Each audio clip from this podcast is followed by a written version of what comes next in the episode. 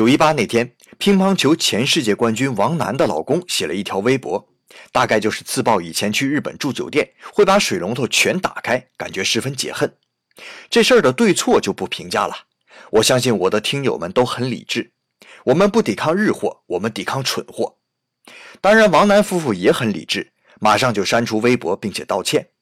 只是我很担心那些支持放水的人，虽然这表明他们记住了仇恨。可他们忘记了那场战争，我们才是胜利者呀！胜利者干嘛要用失败者的心态去对待历史呢？我们虽不能要求每个人都去宽恕，但至少应该在综合国力还有文明程度上都完爆对方，让对方高山仰止、顶礼膜拜，才算真正的胜利者呀！支持放水的人，我看他们脑子里才进了水，那这水又是谁放的呢？